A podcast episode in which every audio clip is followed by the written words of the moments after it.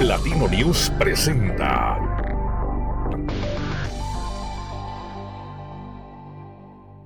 Amigos de Platino News, muchísimas gracias por seguir con nosotros. Esta ocasión nos da muchísimo gusto saludar en distancia al maestro Aldo Campuzano, quien es director de México Elige. ¿Cómo estás, Aldo? Muy buenas tardes. Bien, con el placer de saludarlos a todos ustedes y por supuesto al auditorio en Guanajuato. Muchísimas gracias, Aldo. Oye, pues en últimas fechas ha cobrado mucha relevancia esta iniciativa de México Elige. Platícanos qué es México Elige, cómo se conforma y qué resultados está arrojando en este momento. Bueno, México Elige es una plataforma de investigación que tiene ya eh, algunos años eh, levantando estudios de opinión pública en todo el país, de evaluación de gobiernos, eh, encuestas electorales, levantamiento de, opinión pública en términos generales. Eh, lo que hacemos es todos los meses presentar un reporte amplio prácticamente de, de, 100 páginas más o menos cada mes donde evaluamos una serie de, de información mes a mes desde la problemática del país, la evaluación de los gobernantes, del presidente, los senadores, los diputados, los gobernadores, en fin, eh, toda la situación, por supuesto, del COVID ahora, el tema de corrupción, eh, la sucesión presidencial ya rumbo al 2024 y, por supuesto, los temas coyunturales que mes a mes eh, se, van, se van dando. Entonces, ah, es una iniciativa, es una plataforma con la cual lo que buscamos es dar información fidedigna, información real de lo que los mexicanos están pensando sobre el país y todos estos temas que ya comenté. Claro, y sobre todo esta Big Data que nos está arrojando lo que los ciudadanos, como dices tú, están percibiendo en este momento, tanto de sus autoridades próximas como de las futuras autoridades, o qué es lo que quisieran. A ver, Aldo, platícanos, el día de hoy, ¿cuáles son los hallazgos más próximos que tiene México respecto al sentimiento de la nación, como decía eh, nuestro siervo, ¿no? Bien, mira, yo, creo que un primer elemento importante a, destacar eh, para todo el auditorio es que el problema de inseguridad en el país está creciendo eh, como principal problema del, país según los mexicanos. Es decir, cuando nosotros les preguntamos cuál consideras que es el principal problema del país, eh, el día de hoy la inseguridad es ya el primer lugar. Es decir, la corrupción pasa a un segundo plano, el tema económico pasa a un tercer plano, incluso el tema de, salud del COVID pasa hasta un cuarto plano. Es decir, la inseguridad sí está siendo percibida por los mexicanos como un grave problema en el país.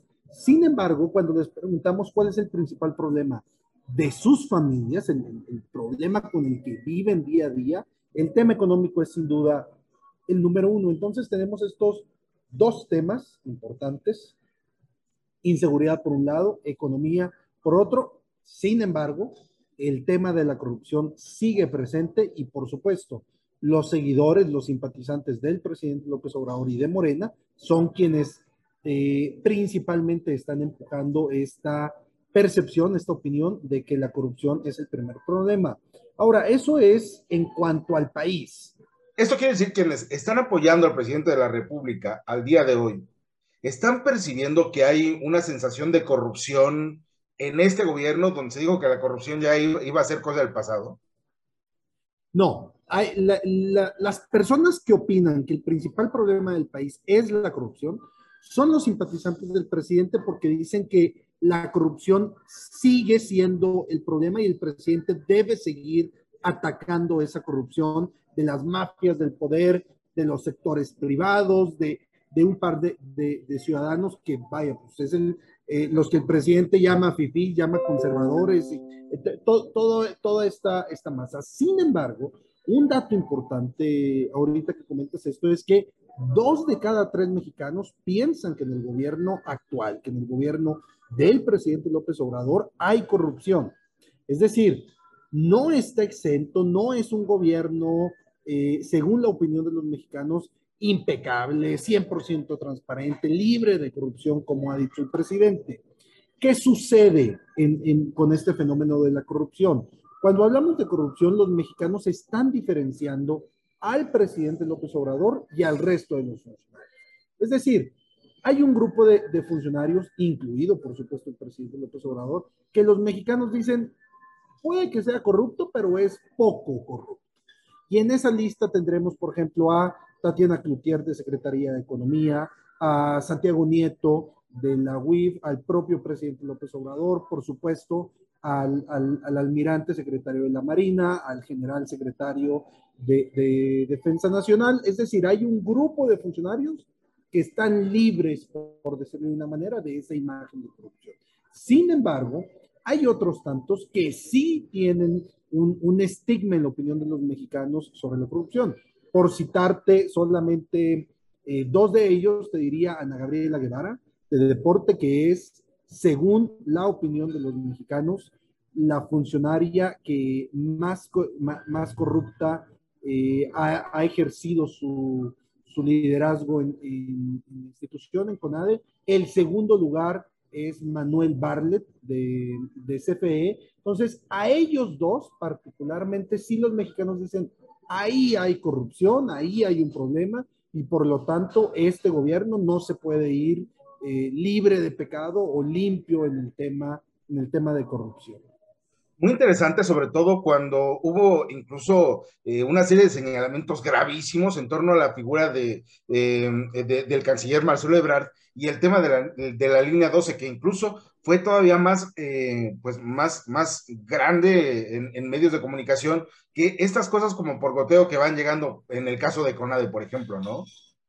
Sí, sin, sin duda alguna, el, el, el caso de la línea 12 fue un, fue un suceso importantísimo en, en, en, la vida nacional, modificó, por supuesto, la opinión pública de los mexicanos sobre el canciller Marcelo Ebrard, sobre la propia jefa de gobierno, incluso directamente sobre el presidente López Obrador. Sin embargo, el suceso con el paso de, de, del tiempo se ha diluido y hoy de nueva cuenta eh, la jefa de gobierno y el canciller Marcelo Ebrard prácticamente recuperaron su nivel de aprobación y de posicionamiento que tenían previo al trágico y lamentable suceso de la línea 12 del metro.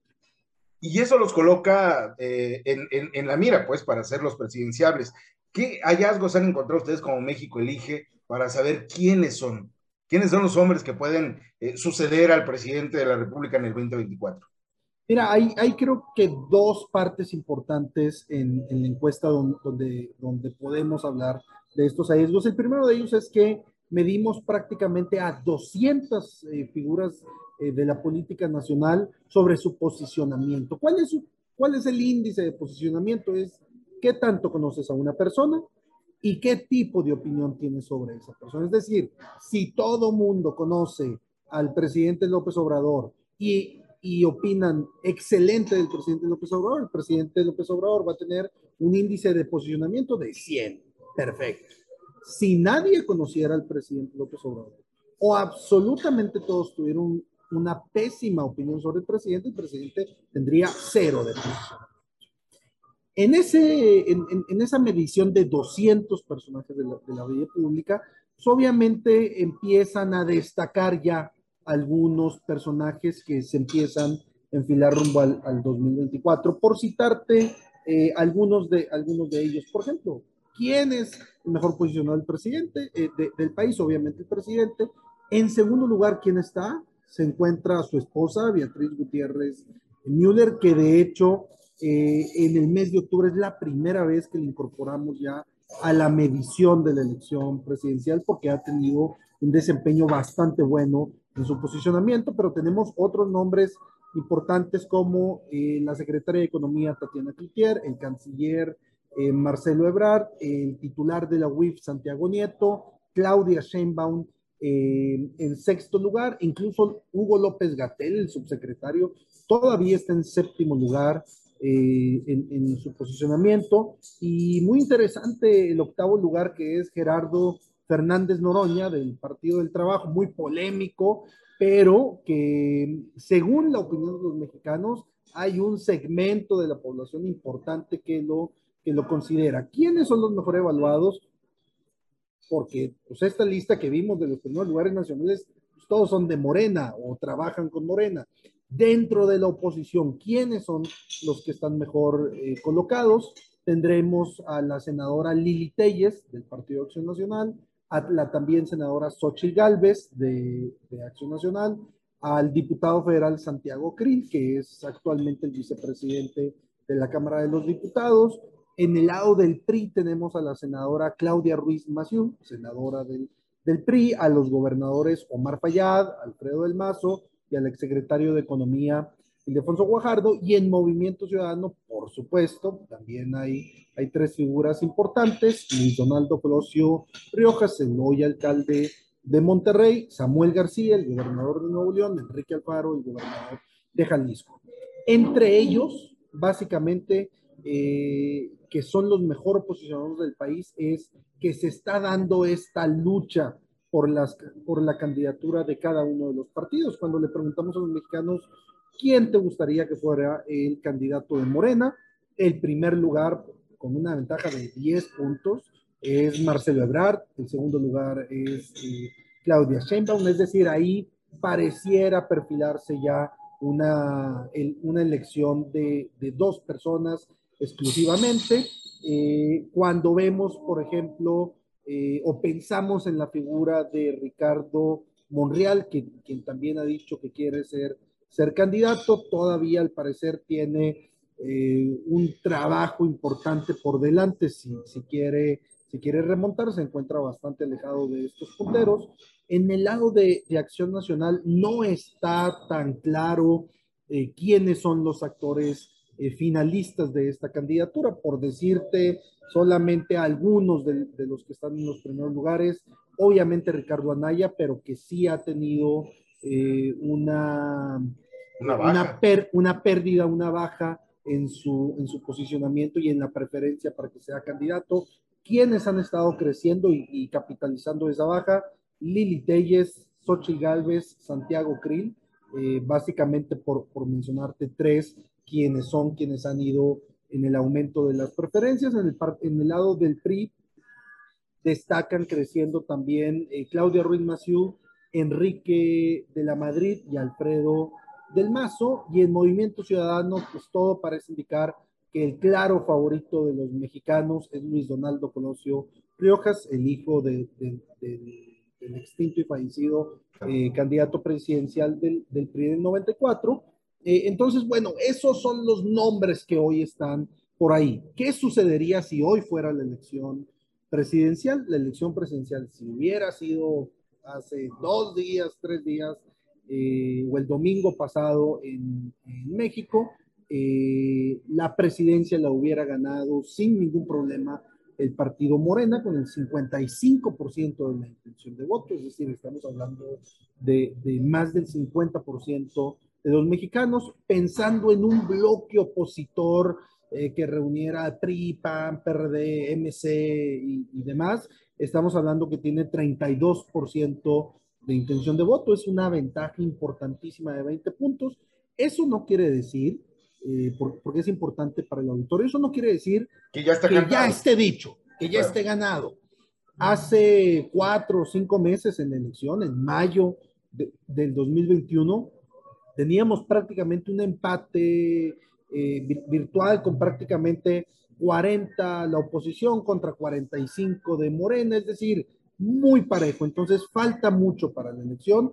Las elecciones sí modifican las, las percepciones y la opinión pública de los mexicanos. Y yo, te, yo abriría un, un, elemento también importante en la mesa, que es la revocación de mandato, este ejercicio al cual teóricamente en, en marzo del próximo año vamos a, a, participar todos los mexicanos. Hoy el presidente eh, ganaría la revocación de, de mandato con un 64% por su eh, permanencia, un 33% por su renuncia, para que tengamos una idea de qué tan bien o qué tan bien valorado está el presidente en el país. Tiene un 63% de aprobación, es decir, tres de, cada, tres de cada cinco mexicanos dicen, sí, yo apruebo el gobierno del, del presidente, por lo tanto, la oposición, si quiere eh, re recuperar eh, puntos rumbo a la revocación de mandato, las seis gubernaturas que se juegan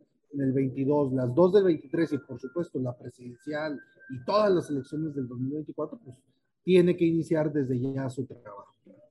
Bueno, estamos platicando con el maestro Aldo Campuzano, quien es director de la iniciativa México Elige. Aldo, hace unos días el presidente nacional del, del Partido de Acción Nacional, partido que gobierna y ha gobernado durante los últimos 30 años en Guanajuato, también puso ahí como que en el, en el aparador al gobernador actual del estado, a Diego Sinué Rodríguez Vallejo. Lo dijo de una manera muy llana eh, e incluso eh, muy, muy cercana o muy coloquial. Dijo, anímate Diego, ¿no? Entonces, eh, pareciera ser que no está pintando todavía el gobernador de Guanajuato, pero pareciera ser también que empieza a ser pues un, un, gobernador interesante, contestatario para con el gobierno del presidente Andrés Manuel López Obrador, parece ser que se va por la tangente con el tema económico, con el tema de salud, en fin, ¿cómo, lo ven ustedes?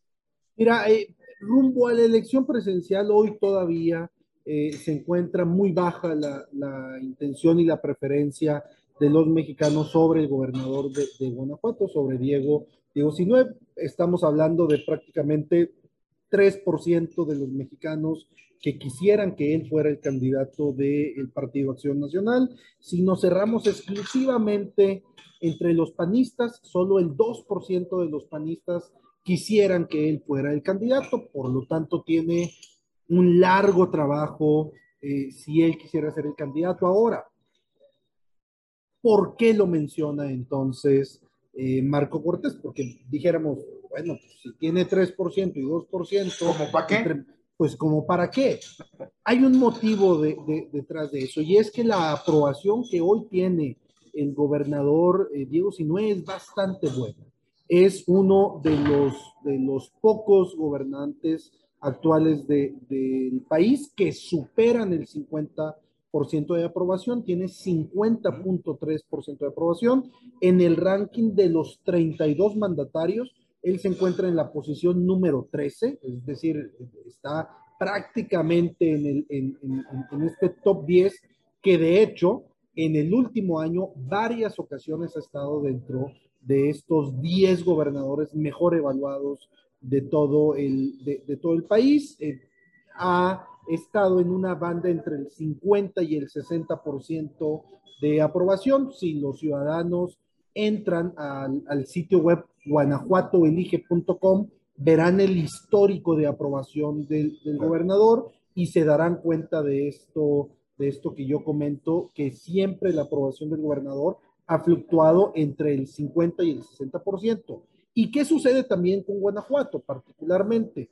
Que es de los estados que menos aprueban al presidente López Obrador. Es decir, sigue siendo todavía un bastión importante para el Partido Nacional, obviamente para la oposición. Imaginemos, de los 32 estados, Guanajuato está en el lugar 29 de aprobación al presidente de la República. Es decir, es de los estados donde no lo, no lo quieren mucho, porque tiene una aprobación también del 53%, que es absolutamente nada despreciable. Claro, como, recientemente dijo el presidente, excepto Guanajuato, ¿no? O sea, excepto Guanajuato, eso parece ser que va a ser algo que va a marcar durante estos, eh, pues, eh, los, los, próximos tres años. Aldo, sin embargo, estamos hablando sobre el tema de Guanajuato y pareciera ser que es un claroscuro. Por un lado, el, el número, digo, Guanajuato ocupa cada mes eh, el número de, de homicidios dolosos, Guanajuato va a la alza en tema de feminicidios. Guanajuato es una de las 12 eh, entidades federativas con más fosas clandestinas. Guanajuato, pues es una entidad donde pareciera ser que todo esto está generando pues un conflicto. Eh, ah, tenemos los conflictos ya laborales que se están dando en la General Motors que hacía mucho tiempo no se vivían. Pero por otro lado también tenemos ferias industriales que vienen año con año, tenemos festivales como el Festival Internacional Cervantino, el Festival del Globo, el Festival Internacional de Cine, tenemos una ciudadanía que vive en este claroscuro, que por un lado dicen, tengo temor de salir a la, a la calle, pero por otro lado, cada fin de semana abarrotan o los centros comerciales, o eh, San Miguel Allende, o Dolores Hidalgo, o Guanajuato, y entonces está este, esta situación de ambivalencia. Guanajuato, eh, ¿cómo está viendo o cómo salen los ojos de México elige en este momento? Mira, cuando, cuando le preguntamos a los mexicanos qué sucede en su estado y por qué le dan una aprobación al gobernante, siempre son tres factores eh, que, que, que, están ahí involucrados. El primero de ellos es el liderazgo que tenga el gobernador. Es decir, lo ven como un gobernador que está trabajando, que está cercano, que, está atendiendo los problemas del, Estado. Eh, el segundo elemento que, siempre eh, evalúan los ciudadanos es el servicio del gobierno o el trabajo del gobierno más allá del gobernador. Es decir, una cosa es el gobernador, lo veo trabajando, lo, veo cercano, le tengo confianza todavía, y por otro es qué resultados me está dando su gobierno.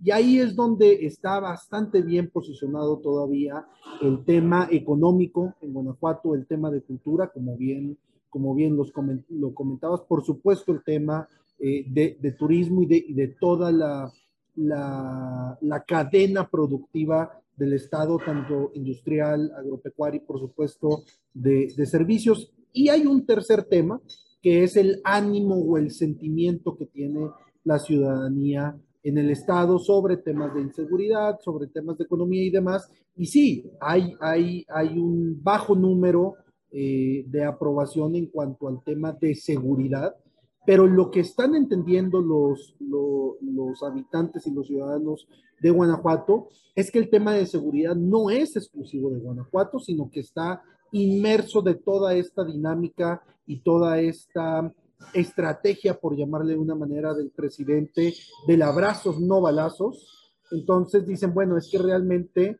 el gobernador no es quien tiene enteramente la culpa de lo que está sucediendo en el Estado, sino que está permeando todo lo que, lo, lo, que se decide a nivel federal en tema de seguridad y por supuesto todo lo que sucede con los estados vecinos y los estados cercanos a Guanajuato, que por su ubicación, pues la verdad hay mucho componente eh, regional en, el tema de seguridad.